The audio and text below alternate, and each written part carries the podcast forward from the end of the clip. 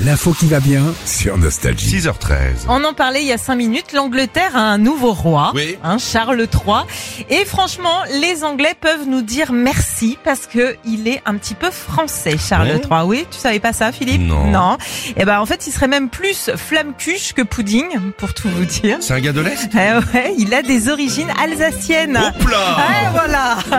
Alors pas directement lui, hein, mais euh, il est pas né à la maternité de Strasbourg, mais l'une de ses ancêtres euh, au dixième degré. Donc euh, voilà, tu reprends euh, loin dans, dans, dans les années Oui. 1700.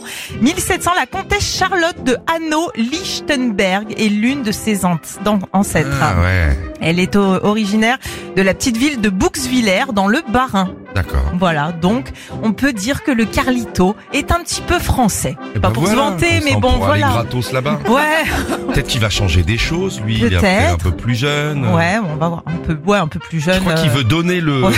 le château de Balmoral à l'Écosse. Ah oui Ah T'as les mecs d'accord. font pas les mêmes cadeaux que nous. Ah non, hein. c'est clair. Bon les gars, je savais pas quoi vous prendre. Euh, Bah t'avais qu'à amener une bouteille. Non, je te file un Le château. château. C'est un autre monde. hein. Ah ouais. Retrouvez Philippe et Sandy, 6h-9h sur Nostalgie.